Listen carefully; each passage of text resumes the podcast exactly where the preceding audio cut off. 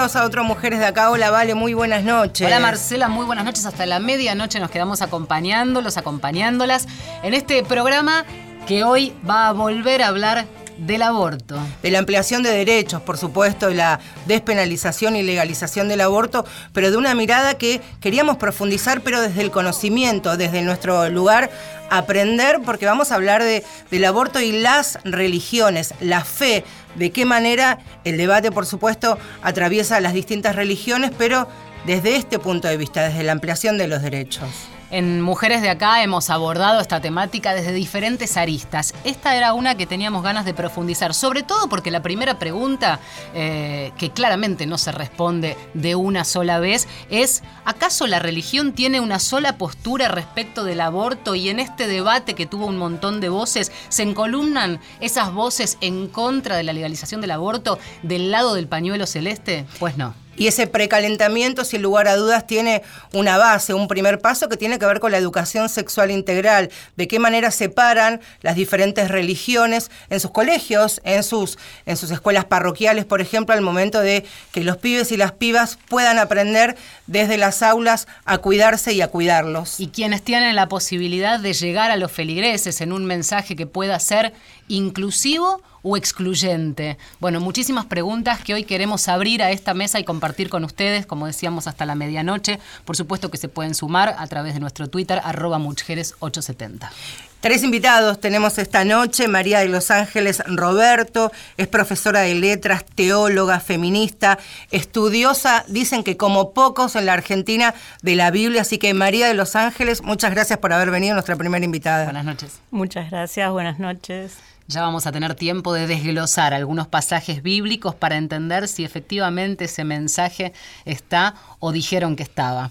Tenemos más invitadas y Gabriela Guerreros es otra eh, de las mujeres que está sentada aquí a esta mesa. Es pastora pentecostal, marxista, feminista, abolicionista y militante por los derechos de las mujeres.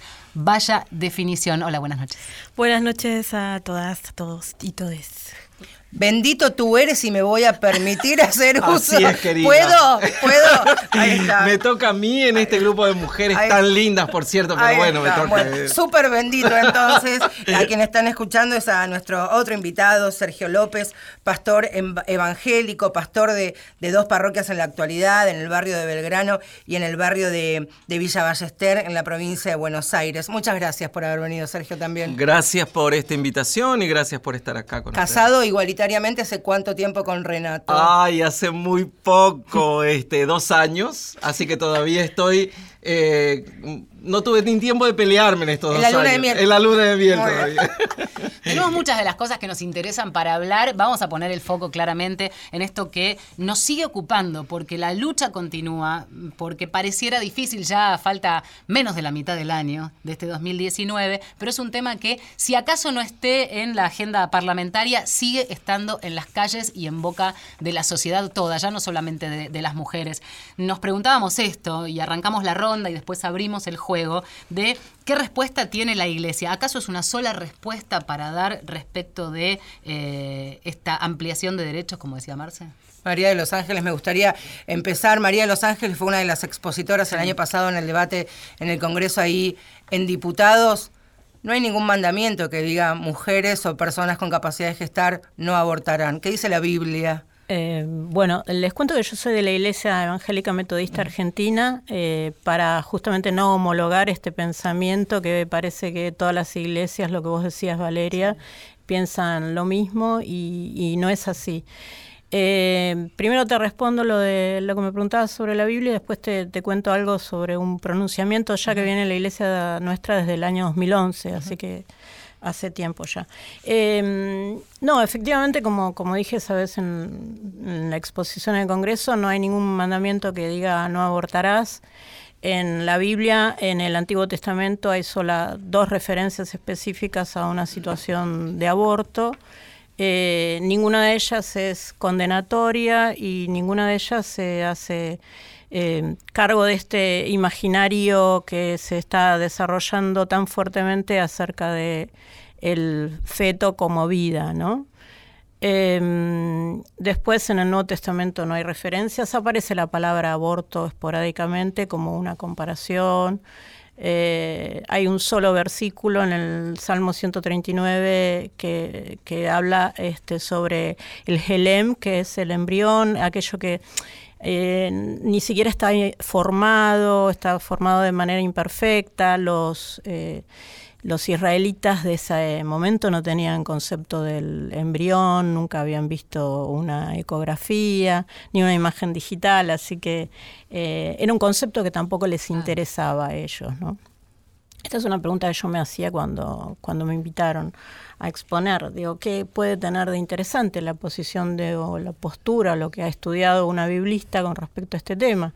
Nunca me imaginé lo que iba a venir después, ¿no? Lo que ya mm. estaba gestándose, mm. eh, que las que estuvimos en el Congreso el año pasado vimos cómo aproximadamente en el mes de mayo se iba gestando esta arremetida evangélica copiando todo lo que veníamos haciendo nosotras, ¿no? El pañuelo celeste, este, hicieron una triple pero lo, hicieron, lo armaron muy rápidamente, la verdad. Este, imagino que bien asesorados por estudios de marketing, eh, lo hicieron más rápido que nosotras.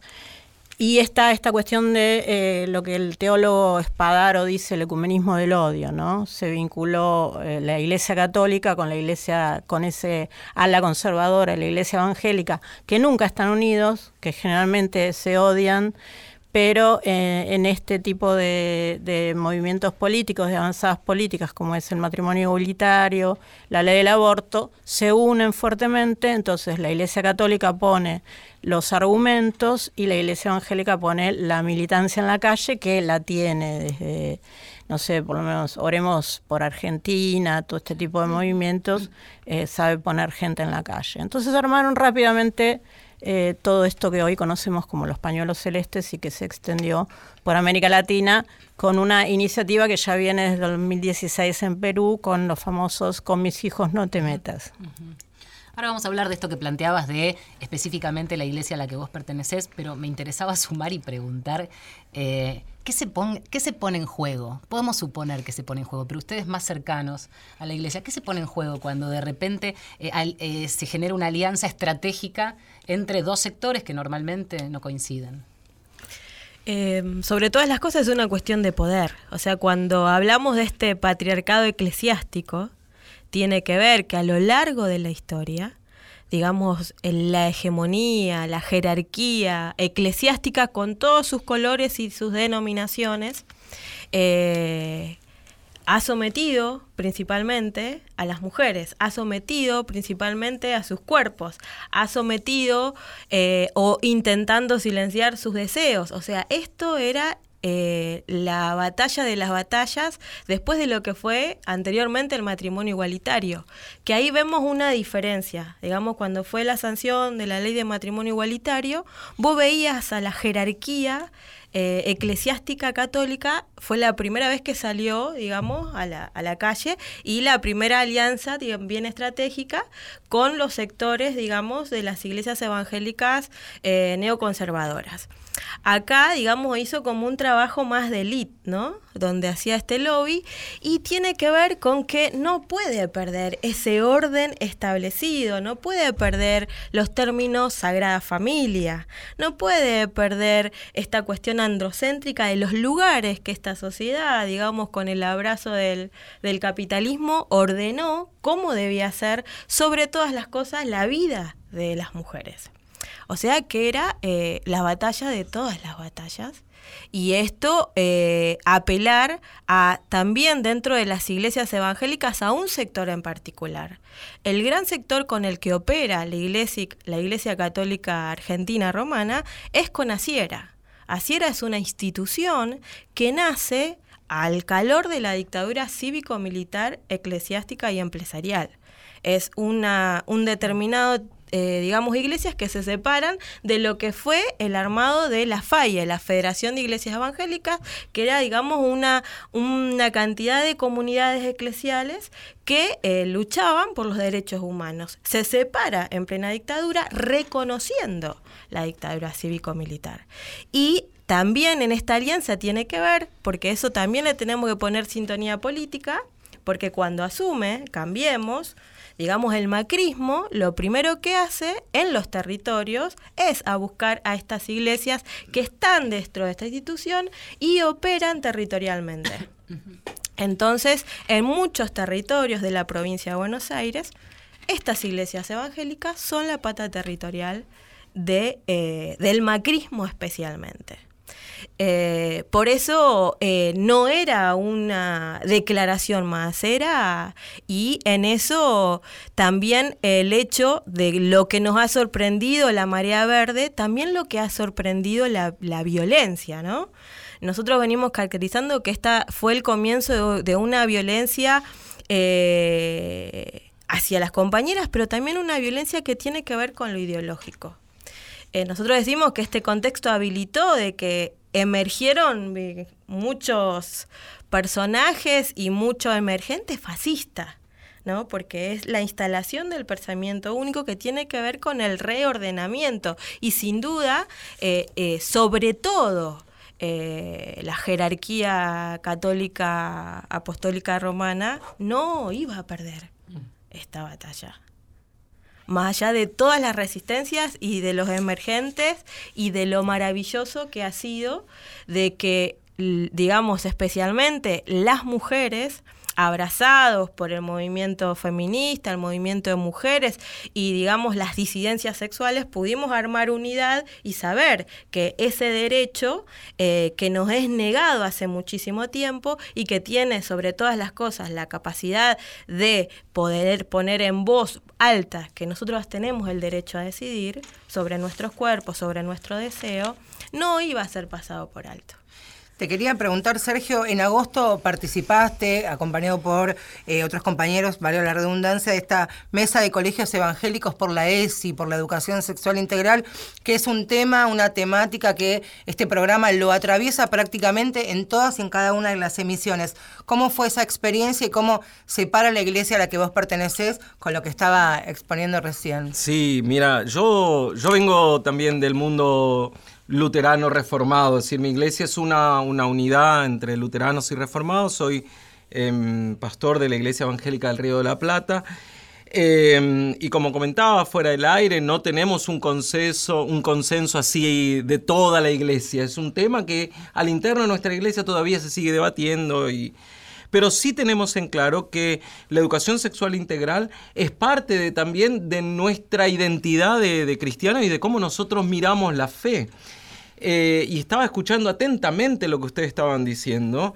Y sobre eso, antes de, poder contestarte a lo que vos decías de la educación sexual integral, me parece que me gustaría hacer un poco de historia. Y quizás en esto em, decir que eh, para mí el tema de la interrupción del embarazo se enmarca dentro de la legalidad o la ilegalidad. Es decir, eso zanjea. Teniendo en claro de que no se puede en un país vivir en la ilegalidad, eh, después vamos a debatir porque me parece que se embarró la cancha, si cuando es persona, cuando es individuo, cuando no. Digo, sobre eso eh, yo digo, eso después lo debatiremos o a nivel médico o a nivel religioso en los ámbitos en los que nos compete. Ahora, me parece que respecto de eh, la legalidad, nosotros no debemos ponernos a pelearnos entre nosotros como iglesias respecto de esto, pero voy, eso me implica un paso más atrás todavía. Ah, hace unos años fue este, el tema del nuevo Código Civil. Pero al final no se cambió nada, digo, porque eh, las iglesias o la iglesia católica sigue siendo todavía del ámbito del fuero público, digamos, ¿sí?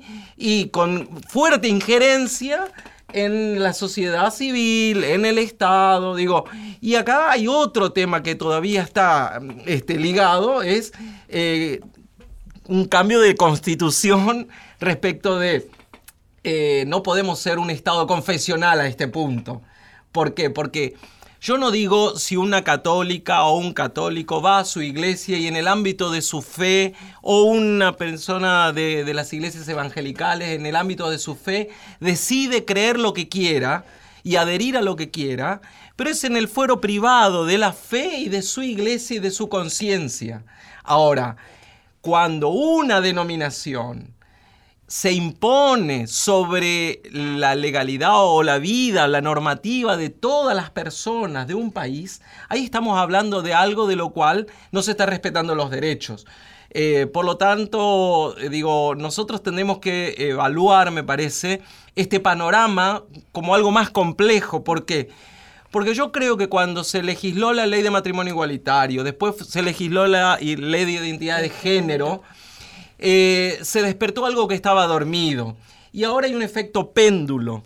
¿sí? Si fueron capaces en el Estado de legislar estas dos leyes y se venía una tercera ley que era la despenalización de la marihuana o del uso de, los, de, la droga, ¿no? Ahora, eh, cuando se dieron cuenta de que realmente esto estaba en juego, ahí fue cuando en realidad caímos en la cuenta de que este, el efecto péndulo fue muy fuerte, la reacción que hubo.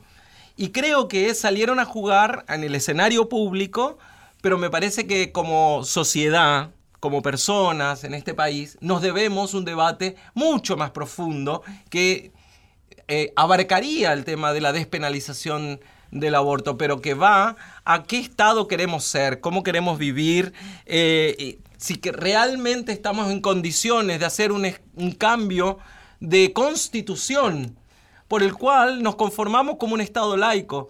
Yo no estoy detrás Separación iglesia-Estado. No, no, no. Eh, porque separación iglesia-Estado, justamente iba a eso. A ver. Separación iglesia-Estado está hablando de la iglesia católica, de la cual el Estado en el artículo 2 dice que nosotros sostenemos como el culto católico apostólico romano, ¿no? Eh, ahora, cuando yo te estoy hablando de un Estado laico, es, yo no quiero, eh, quiero que todos los ciudadanos bajo un Estado nos reglamentemos o nos regulemos por la misma ley, porque simplemente somos ciudadanos y ciudadanas argentinas o argentines. ¿eh? Ahora, eh, en el fuero privado, al interno de mi iglesia, si el cardenal, el obispo, el papa o quien quiera que, o el pastor de turno, dice, esto eh, para nuestra fe no está bien, yo digo, no soy quien para meterme en la conciencia y en la iglesia de nadie. Es como, como poner cada cosa en su lugar y acomodar las cosas, y acomodar los tantos, ¿no? Este, en este sentido creo que el debate como que me, me da como más profundo.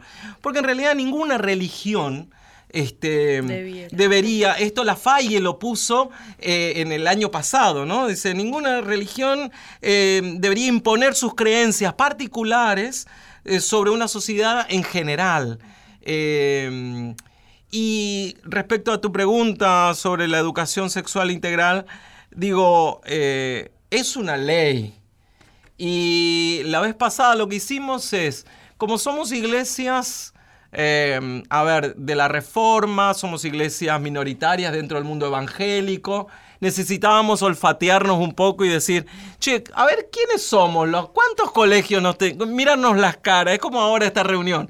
Eh, somos amigos de Facebook y de un montón de otras redes sociales, pero juntarnos para hablar de esto, a veces no, no, bueno, era la oportunidad también nosotros de empezar a decir, bueno, mira, en el Chaco, en Buenos Aires, en Mendoza, en, Santa Fe, eh, nos reconocemos como una, un grupo, digamos, que apostamos a que esto está enmarcado dentro de los derechos, ¿sí?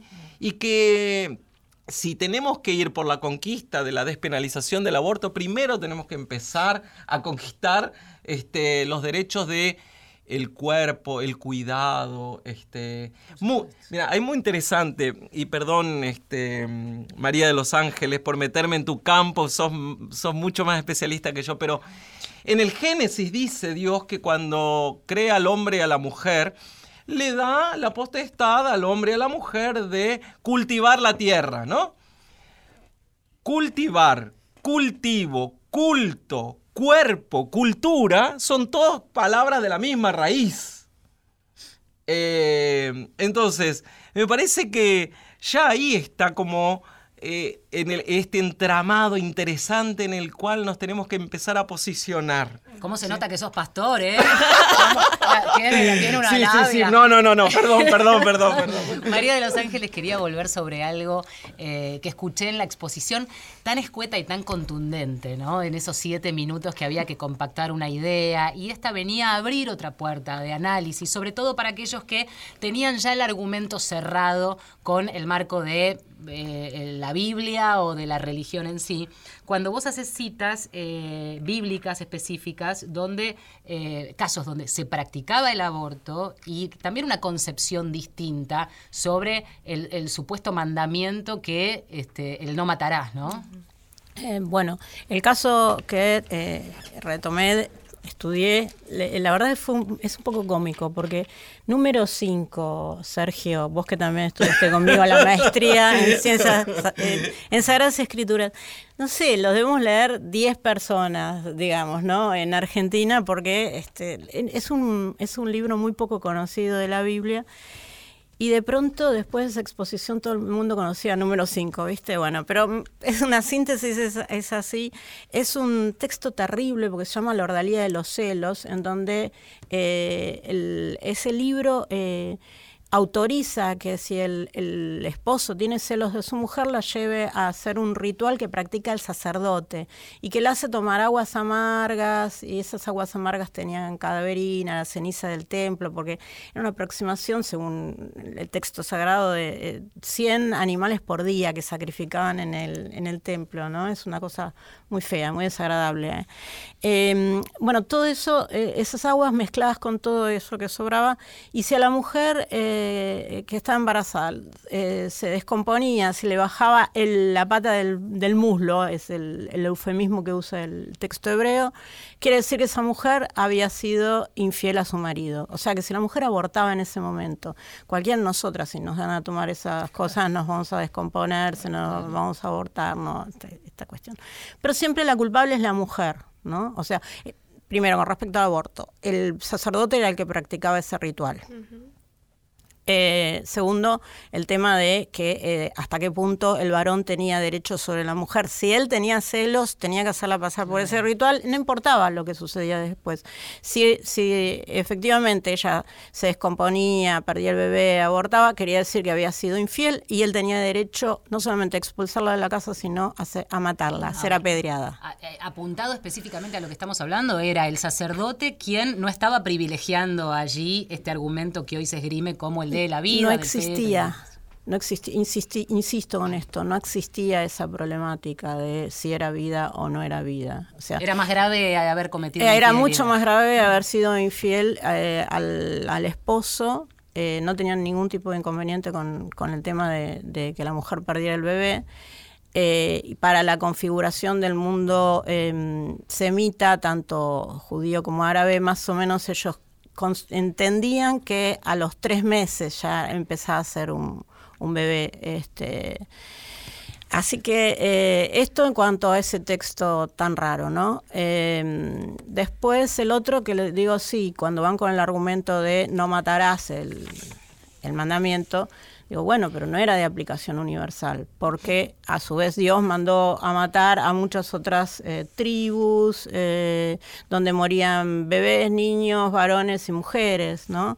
Entonces, eh, hay algunos estudiosos, hemos visto 108 casos que vos los repasás en donde Dios da la orden de matar a otro ser humano. Entonces, no era este mandamiento de, como decimos ahí, de contenido universal, pero es el argumento que usan ahora los que llaman pro vida para este, decir eh, que esto está mal, que somos unas asesinas, siempre las asesinas somos nosotras, nunca los varones, nunca los varones que pagan para que eh, la mujer que es su amante y quedó embarazada eh, con un aborte, que, que aborte, nunca él es un asesino. Nosotras somos las tildadas de asesinas, ¿no?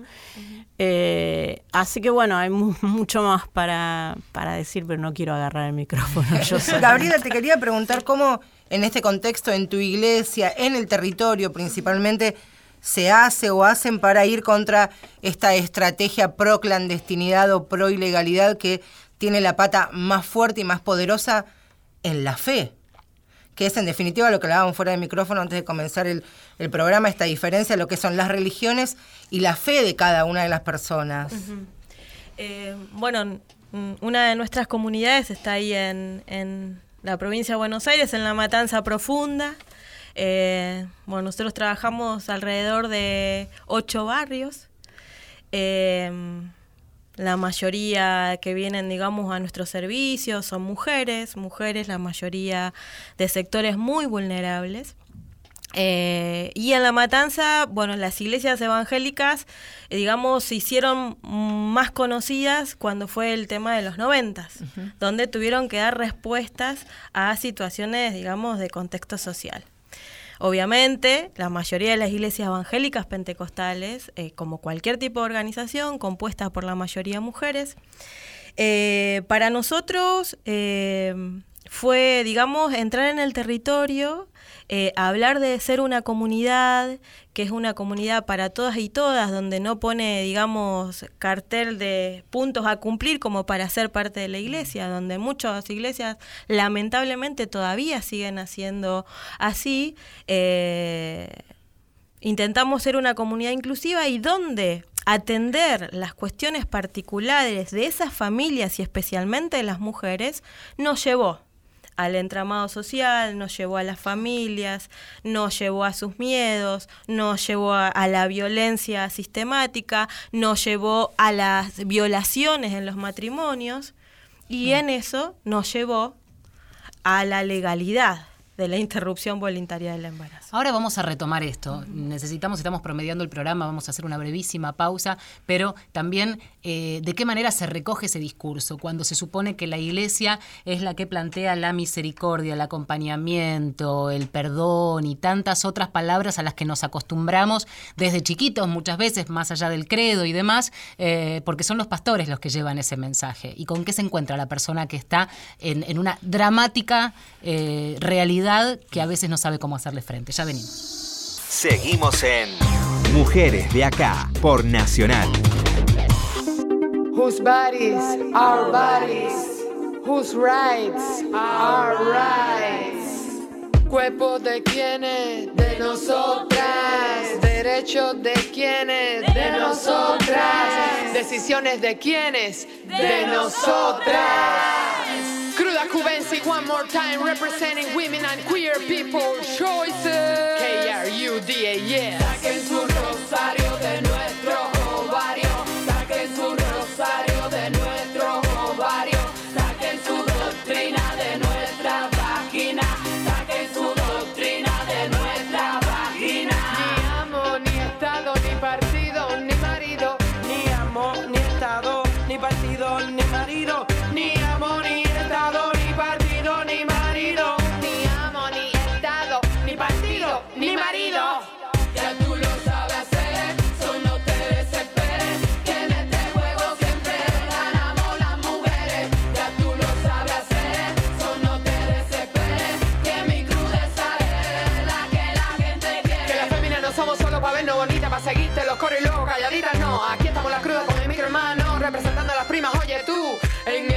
tenemos gran importancia, nuestro lugar defenderemos con elegancia. Más que ustedes conocemos la discriminación. Somos casi humildes, somos color, pero además somos mujeres, necesitamos amor. Conocemos el sudor, disfrutamos nuestro olor. Tenemos tan buen sabor. Crudas Cubensi, mi cuerpo es mío y saquen sus rosarios de nuestros ovarios, cantaba.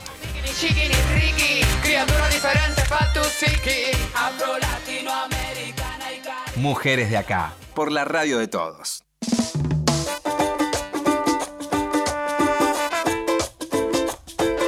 Seguimos en Mujeres de Acá hasta la medianoche con tres invitados de los cuales estamos aprendiendo mucho y, también teníamos muchas preguntas, muchas consultas para, para hacerlas y que lo estamos compartiendo a lo largo de este programa. María de los Ángeles Roberto es profesora de letras, teóloga, feminista, estudiosa de la Biblia. Gabriela Guerreros, que está sentada a mi derecha, excepcionalmente, ahí está. Eh, pastora pentecostal, feminista, por supuesto, militante por los derechos de las mujeres y de la comunidad LGBTI. Sergio López es pastor protestante, estuvo en la iglesia de, en una iglesia de San Telmo, ahora está en Belgrano y en Ballester. Yo voy a repetir Ballester porque como somos vecinos, me encanta decir que el conurbano está presente. Hablábamos fuera de, de micrófono de también lo que significa y también culturalmente la culpa que nos, nos hemos heredado las mujeres de que somos muy chiquitas, casi desde que empezamos a, caminar y cuando comenzamos a ser sexualmente activas, también todo lo que nos puede llegar a pasar si, por ejemplo, quedamos embarazadas involuntariamente, ¿no? Sí, eh, yo creo que las iglesias son especialistas en gestionar la culpa. Entonces, y la culpa siempre que cae sobre las mujeres. Ya en la Biblia tenés que la primera, esa versión canónica de Eva, bueno, toda esta historia que conocemos, ¿no? Eh, y a lo largo de, de todos los libros se repite y en, en el caso de- del aborto especialmente. Eh, después del, del debate del aborto nos ha pasado, yo no soy pastora, pero, pero se acercaban eh, chicas de varias iglesias a, a contarme, no sabes cómo, o se contactaron, eh, no sabes cómo me ayudó tu exposición, porque justamente yo, bueno, yo tuve y practiqué un aborto y después en mi iglesia me señalaron o me señalaba mi familia y yo me sentí culpable por todo esto. Pero es una estrategia que tiene el, patriarcado justamente para seguir sometiendo a, la mujer, ¿no? Eh, por eso las herramientas de la teología feminista son tan liberadoras en ese sentido, porque revisamos toda la interpretación de la Biblia, toda la lectura, ¿no? Y las eh, las, eh, las posturas que va teniendo el patriarcado con respecto a esto, porque hay algo que creo que es muy interesante y es todos los grupos emergentes que están saliendo después del, del debate. Muchas chicas fueron expulsadas de sus iglesias Claro. o tuvieron que irse por estar a favor del aborto. Es que es un tema ese, el de la fe, ¿no? Porque eh, a- aquel, aquella creyente que, que se abraza a, o a su iglesia o a, o a su creencia, realmente siente la expulsión. Quiero sumar a Sergio en esta cuestión de una vez que opera la culpa, una vez que se cometió el pecado, porque en definitiva está establecido como el pecado, ¿qué se hace? Digo, más allá de la confesión o no, como opere la iglesia en la que vos estás como pastor, te vienen a pedir ayuda. ¿No se supone que hay que ayudar al prójimo, la misericordia, la piedad y todo esto? Eh, sí, todo eso. Eh, el tema es el siguiente. Eh, nosotros como pastores eh, estamos para acompañar, estamos para caminar juntos. Estamos este, para recorrer y transitar junto con la persona eh, ese sentimiento que vos le pusiste en el nombre culpa. Puede ser dolor, puede ser, este, no sé, un montón de cosas juntas. Y en ese proceso, ¿sí? Ir sanando también. Em, porque nadie más ni mejor que aquella persona que trae ese dolor consigo es la que tiene que ir haciendo un trabajo personal. Yo voy a estar ahí para acompañar, para sostener, para abrazar si es necesario, para callar cuando necesito saber que no tengo palabras ni tengo nada para decir, ¿sí? Porque no me fue dado a mí el ministerio por el cual yo este, perdono o dejo de perdonar a nadie, ¿sí? O castigo. y, ni- y claro, eh, simplemente estoy ahí como aquel que camina a tu lado, eh, aquel que mm, en este, en este momento, en este recorrido, no estás sola. eh, vení, vas a escuchar a alguien que de alguna manera eh, va a poner el oído de última. Y en ese, en ese proceso creo yo que las mujeres, sobre todo en este tema que es tan, tan crucial como, como el atravesar por este, la interrupción del embarazo, eh, necesitan sobre todo de mucha comprensión, de mucho oído, de mucha escucha eh, y de contención. Eh, yo como varón, digo, desconozco todo lo que hay detrás, afectivamente y emocionalmente, eh, lo que pasa por el cuerpo, eh, las soledades, las decisiones, el llegar a tomar ese momento en su vida. Ahora, eh, estoy ahí simplemente sin juzgar, sin criticar, sin poner, sí, y sin tampoco perdonar. Este, porque mm, yo creo que ahí me parece que la función nuestra como pastores y pastoras Sí. es el de acompañar. Este, y por eso no hablo ni de culpas ni de pecado. ¿sí? Son temas que yo dejaría casi realmente... Para mí hay pecados que sí lleva el nombre de pecado, que es la injusticia es pecado, ¿sí? Este, y hay otras cuestiones que son totalmente graves. para, para que en mi concepto eh, haya una palabra que sea pecado, este tiene que ser grave, ¿sí? La corrupción es La pecado. corrupción. El pecado Eh, estructural, El, el ¿no? pecado Cuando- estructural. Ahora, todo lo demás hacia nuestro ser y nuestra vida terrenal de limitados, de hombres y mujeres que hacemos lo mejor que podemos y aún queriendo hacerlo mejor y te mandás una cagada, no te sale bien, bueno, eh, es la falla del ser humano, somos limitados, ¿qué crees que te diga? Este, Decía- además justamente eh, la palabra pecado es esto, errar el blanco. O sea, ¿no? Cuando le sacamos esta moralina, cuando le sacamos la culpa, eh, porque eh, si empieza y uno entiende que el practicar una espiritualidad, una fe y arraigada a una comunidad o a una religión, tiene que ver con el eh, ser la mejor persona posible. O sea, la fe viene para liberar, para alentar. Esto que contaba María de los Ángeles, ¿no? Recibir mucho ya- a través del, de- del Messenger, eh, no solamente de que eh, tuvieron un aborto clandestino, sino eh, muchas pibas que por su orientación de género, su orientación sexual y por definirse como feministas, la iglesia las excluyó. A eso quería y la certificación de decir no estuve equivocada. Me sacaron y yo creo en Dios. Entonces, cuando eh, quienes están del lugar de poder y desde lo religioso, ¿quiénes somos nosotros para decir a aquella persona y ordenarle la vida? Siempre somos artífices en el acompañar, en que todas las, digamos, tengan las herramientas posibles para discernir y nosotros acompañar la decisión. Por eso en nuestra comunidad nosotros acompañamos la decisión de una compañera. Después de esto sirvió a que la iglesia se transformara en esa iglesia que no juzga, que no te sentencia y que está la, la puerta abierta para todo, para el que cree, para el que no cree y entiende que esa casa es un lugar amigable. Gabriela, ¿cómo puede operar en una, en una piba, en una adolescente, en una piba joven que su lugar de pertenencia, su iglesia, el lugar que seguramente le fue heredado por su familia, donde se crió, donde lo siente como propio, ella decide en algún momento rebelarse, entre comillas, o sentir que hay algunas cuestiones con las que no coincide es expulsada de ese lugar? ¿Cómo opera esa marginalidad para una piba que está fuera del sistema, excluida, acá no sos querida, no sos bienvenida? Bueno, y es esto de, la- de la culpa, es, de, es sentirte que tenés la marca para nunca ser aceptada y en un territorio, en la provincia de Buenos Aires, en La Matanza, eso tiene peso. Porque en muchas iglesias donde se creen que son los dueños de la persona, donde se meten en tu casa, en tu trabajo, en tu cama, en tus decisiones, es, viste, la, nosotras somos el objeto de lo aceptado o de lo repudiado. Que encima en las barriadas populares eso tiene mucho efecto. Eh, yo siempre cuento una, una anécdota de que nosotros eh, trabajamos con comunidad paraguaya. y, y las compañeras, o sea, son terriblemente solidarias cuando tienen que eh, actuar en una emergencia, pero son terriblemente tiranas hasta esta, con esta moralidad.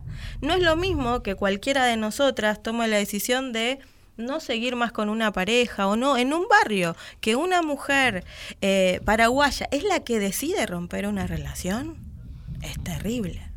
Porque es la primera señalada inclusive por las propias compañeras.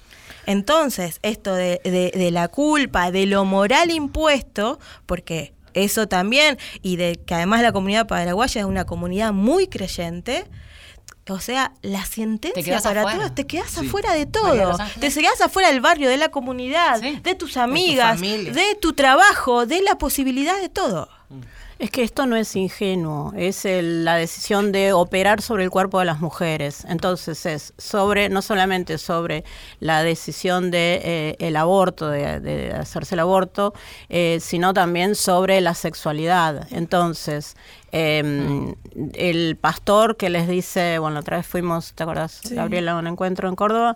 El pastor de el- una zona carenciada de Córdoba, donde es la voz máxima es la del pastor. Ya la estaba acusando a la compañera que es de un movimiento eh, popular que iba a venir a la charla de teología feminista. No, ¿cómo puede ser? El feminismo es un pecado, las pastoras no pueden ser feministas, la teología feminista. O sea, no es solamente la cuestión del aborto. Junto con el tema del aborto va todo eh, articulado. Es, vos te tenés primero, para servir al Señor, tenés que estar casada. Eh, y si no estás casada con ese marido, no importa que ese, ese varón, ese marido te pegue, te golpee, te maltrate, ¿no? El tema de gestionar la culpa, lo que decía antes, también tiene que ver con esto de que se fijan en eh, la salvación espiritual, pero no en la supervivencia física de la mujer. No les importa si a la mujer la golpean, ¿no? ¿Qué les dicen? No, vos tenés que seguir quedándote con ese, eh, con tu esposo, porque va a ser el medio de salvar a tu matrimonio y la vas a salvar a él y a tu familia, de todas Y si el consejero te dice eso, eh, sentís que el camino va por ahí. A, a- a eso me refería cuando yo como pastores a ustedes les hacía esa... Mira, yo te voy a contar algo que, digo, yo eh, en mi vida tuve que hacer un proceso de conversión. ¿Por qué? Porque eh, yo desde chico eh, participaba porque mi familia era de tradición católica y para mí no había diferencia entre lo que era la iglesia y lo que era Dios. Era una sola cosa, un solo combo. Lo que me dicen la iglesia es porque así es Dios. No les puedo explicar lo que me costó. Yo hasta los 27 años no me pude asumir, no pude salir de ese maldito closet del que todos hablamos. ¿Por qué? Porque sal- salirme de la iglesia es caer más o menos en la condenación, decir, Dios ya no me quiere. Claro. Entonces, hago un llamado fuerte desde acá, a decir, a decir, no es lo mismo iglesia que Dios.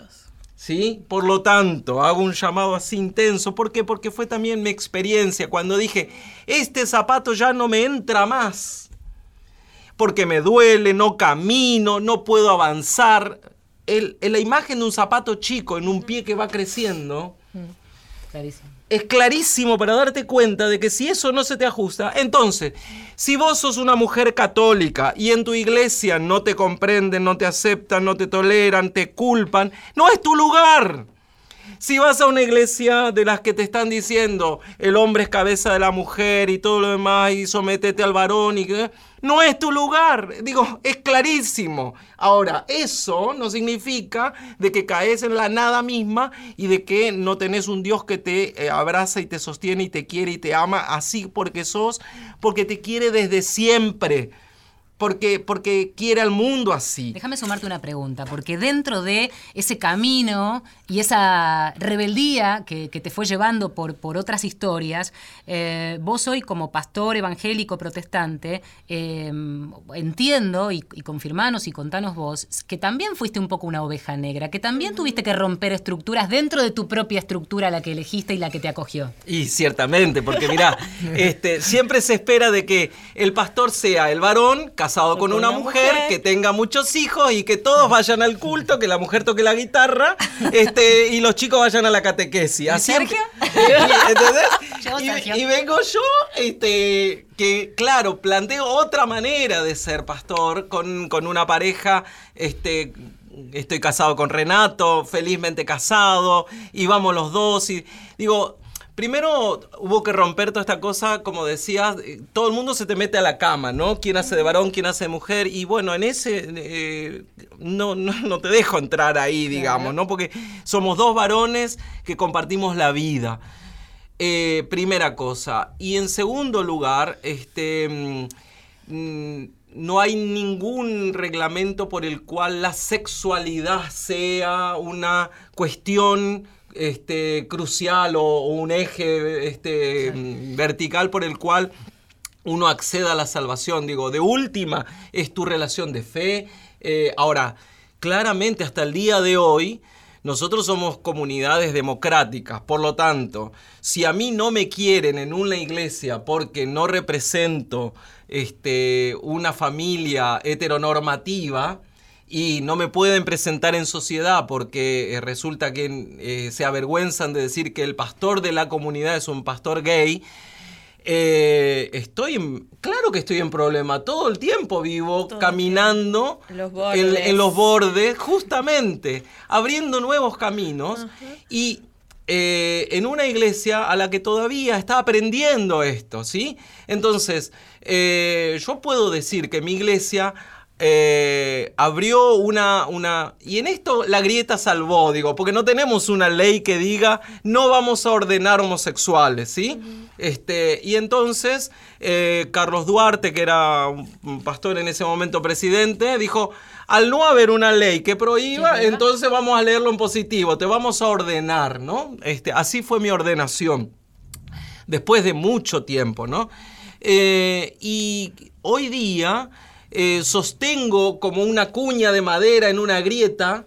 ¿Por qué? Porque es necesario poner el cuerpo para que a través de esa grieta muchos otros puedan seguir entrando y enriqueciendo la iglesia, porque yo sostengo de que mi vida es una riqueza como la vida de todas ustedes. ¿sí? Cuando hubo el ministerio femenino, fue una riqueza para la iglesia. Este, hoy día, el tener eh, pastores que pertenezcamos al ámbito de la diversidad sexual es una riqueza, te está diciendo cómo podemos desde otra mirada, desde otra manera de ser, de comprender, aportar a la ruptura del patriarcado, de este machismo en el que también los hombres caemos y no hablamos de masculinidades, porque los hombres también sufrimos. Sí, claro. Sufrimos porque tenemos que ser el hombre heterosexual, normativo, el macho, el que... eh, digo, basta con eso. ¿Cu- ¿Cuándo vamos a aprender Les, de quería, que... les quería preguntar algo que me quedó acerca de esta muy buena metáfora que, que decías de cuando el zapato ya no nos es cómoda, no nos deja caminar bien, nos aprieta el juanete, la planta del pie Sí, y demás. claro. Cuando una, una persona de fe, creyente de cualquier iglesia, siente que ya no pertenece, ¿no? A, a ese lugar que no le es propio, que se siente expulsada, excluida, que no es bienvenida. Mucha gente incluso se puede llegar a enfermar, sintiendo que no tiene ya ese lugar de pertenencia. ¿Cómo juegan ahí los movimientos sociales, el feminismo, otros lugares para que sea una pertenencia alternativa? Eh, nosotros siempre contamos la experiencia porque como iglesia pentecostal, o sea, la iglesia pentecostal tiene muchas vertientes, no es una única iglesia. eh, siempre decimos que eh, el acercarnos al feminismo fue lo que terminó de acomodarnos en muchas inquietudes que especialmente nosotros las mujeres teníamos. Yo me acuerdo de mi vida en la iglesia también, fue estar en los bordes. Siempre te dicen, bueno, vos vas para acá, vas para allá, escuela de maestra dominical, dicen que canto bien, en el coro. Me corría de todos lados. Eh, en muchas iglesias evangélicas pentecostales no aceptan la ordenación de mujeres. Todavía. Todavía. Eh, yo a la institución que en ese momento pertenecí, fui la mu- primera mujer ordenada soltera y en concubinato. Mirá. Yo por la duda me fui armada por el tema del bendito matrimonio, eh, pero no todas tenemos la capacidad de resistencia y de en ese momento personas amigables. Yo me acuerdo de cuando fue mi ordenación, quien tenía que firmar la última firma, me dijeron, vamos a ordenar, vamos a ponerte a firmar, hoy lo tratamos en la Junta Ejecutiva, pero desde ahora en más tenemos pensado que además de la tarea nacional, distrital, formación, vamos a poner un psicofísico. Yo dije, ah, sí, Mira. bien. Empiezan los mayores y yo sigo a la cola. Obviamente, nunca pusieron al psicofísico. Pero alguien, el varón, algo tenía que decir. Nos quedan cinco minutos para terminar el programa. A mí me interesaría, creo que, que parte de lo que, de lo que nos gustó de este programa y de lo que nos encantó escucharlos y aprender escuchando a cada uno de ustedes. Y me imagino aquellas mujeres eh, o aquellas personas que, escudándose detrás del supuesto mensaje de la iglesia, sienten que estaban de un lado de esta grieta por la legalización o no del aborto. Escuchar representantes de otras iglesias o de su propia iglesia, eventualmente, con otro discurso, puede ser revelador. Un minuto cada uno desde, desde el lugar que le toca hoy en esta mesa para eh, esa persona que está escuchando. Eh, quería decir algo, retomando lo del feminismo y de paso ese minuto de mensaje que mucho no me gusta porque que no me gusta dar mensajes, ¿no? Pero em, hay algo que el feminismo aporta eh, y es innegable y es la intergeneracionalidad. Cosa que las iglesias se niegan, porque eh, justamente el, el- el- el anciano o el que es más grande es el que sigue sosteniendo el poder y la tradición, ¿no? En, en cambio, el, el feminismo, que es marcadamente intergeneracional, donde eh, las chicas de 15 aprenden de, eh, la, de Nina Brugo, de, de- de todas las compañeras más grandes, entonces se da un- una dinámica poco común que no se observa en las iglesias. Entonces de ahí es donde nosotras tenemos que abrevar y es lo que estamos tratando de hacer con las compañeras que han sido expulsadas, bueno, acompañarlas, eh, ayudarlas a formar grupos, eh, eh, capacitaciones, formación, lo que ellas necesiten, de- no solamente dentro de las comunidades, sino también dentro del mismo feminismo, ¿no? La campaña nacional por el aborto legal, seguro y gratuito nos llaman a menudo también por esos temas. Sergio. Em, Jesús dice, la verdad los hará libres. Y solamente quien se anima a vivir en la verdad, en la verdad personal, mirarse al espejo y decirse, qué linda que soy, qué lindo que soy, qué es lo que quiero para mí, y, ser sincero con uno mismo, sincera con uno mismo, es lo que te va a abrir las puertas a la experiencia más grande que tiene que ver con el Dios que no vive afuera de vos, sino adentro tuyo. Entonces, mi, mi- si quieren consejo, lo que sea, es mirar al Dios que está dentro tuyo, eh, cuídate mucho, eh, conquista todos los derechos que te sean posibles, este, porque a mayor capacidad de generar derechos es también la posibilidad de vivir más integralmente tu vida, plena, plena, ¿sí? Más Sé libre, feliz. ¿no? Más libre, claro, eso. Eh, los evangelios y Jesús en su movimiento social y político eh, proclamaban una vida abundante. Y esa vida abundante es con todos los derechos. Y quizás pasamos momentos difíciles eh, desde cualquier contexto que la persona lo pueda pasar, pero desde la fe y en la historia de ese Jesús histórico, lo que está claro es que Jesús siempre estuvo de los la- del lado de los oprimidos y sobre todo del lado de las mujeres. Eh, decían aborto eh, legal, seguro y gratuito. Amén. Amén. Como dijo. Estamos terminando Sí. este programa.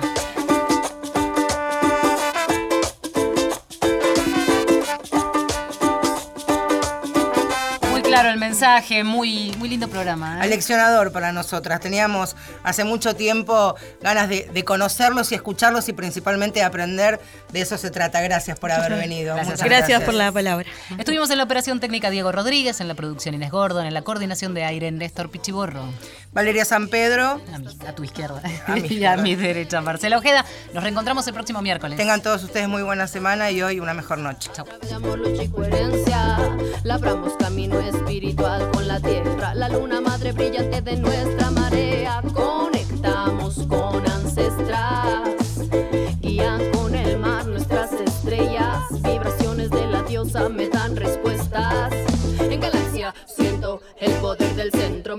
Pachamama te regala en cada aliento el suspiro del cuerpo cuando me libero. Con mis hermanas vibro, rivalidad no quiero.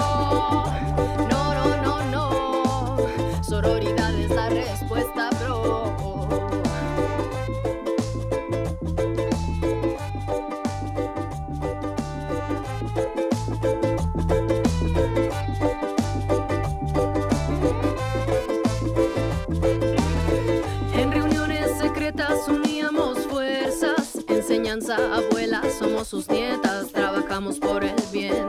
La magia está en este tren, donde no solo es ella y él, sin género también. Formamos economías alternativas, modo de producción que a lo normado arrima. Si te corredes, somos más fuertes, el colectivo crece en poder.